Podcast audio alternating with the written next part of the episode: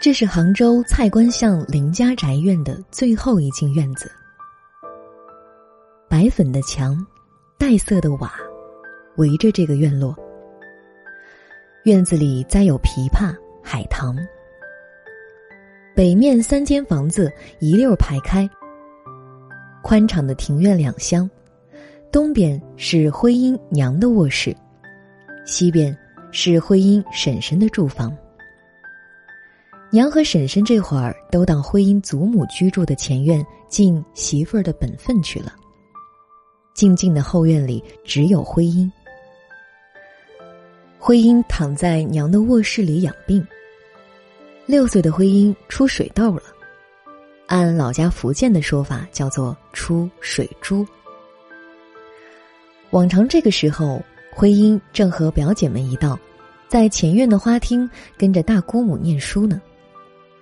水珠会传染，所以大姑母严禁表姐们到后院来看徽因。徽因盼望有人来后院，不仅是因为病中孤独，像被囚禁似的。还因为他希望有更多的人知道自己出水珠。徽因喜欢“水珠”这个美丽的名称，他不觉得这是病。他因自己出水珠而有了几分骄傲和几分神秘的喜悦。他期盼有人和他分享这份喜悦。他集中注意力，听着各种细碎的声音。那些声音从外院传来，似有似无，显得不十分真切，更让他有一种梦境般的感觉。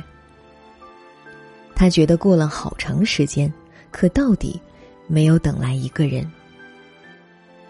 他终于不耐烦了，慢慢的下了床，踏着鞋，走到了房门口。菱形镂花的木门斜斜的向着厅堂开着一扇。徽因扶着门框向外张望。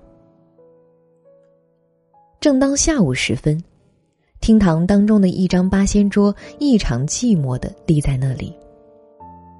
桌上没有纸笔墨砚，也没有花瓶和插花。倒是每天吃饭时，那上面总是会有咸鱼、酱菜一类极寻常的小菜。可徽因却看呆了，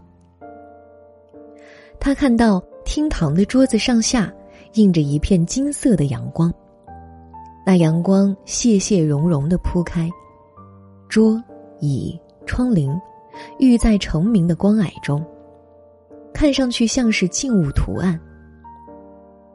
徽因不明白，顶寻常的厅堂，在春天阳光的映衬下，怎么会带上这样一种动人的气息呢？徽因顺着窗前的椅子爬上了桌子。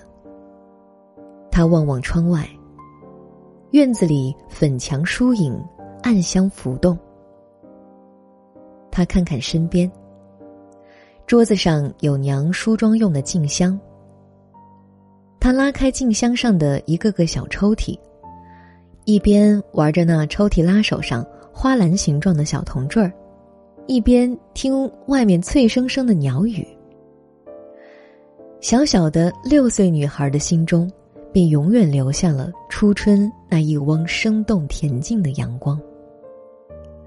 在这阳光的映衬下，一张孤独的桌子，一角寂寞的厅堂，一只精巧的静香，一声清脆的鸟语，还有水珠，那小孩子疾病的美丽名字，一起流动成了一种莫可名状的情绪，久久。弥漫在他的心中。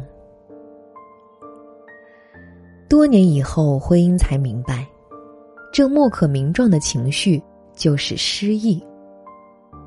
这诗意的阳光伴随着他映照了他的一生。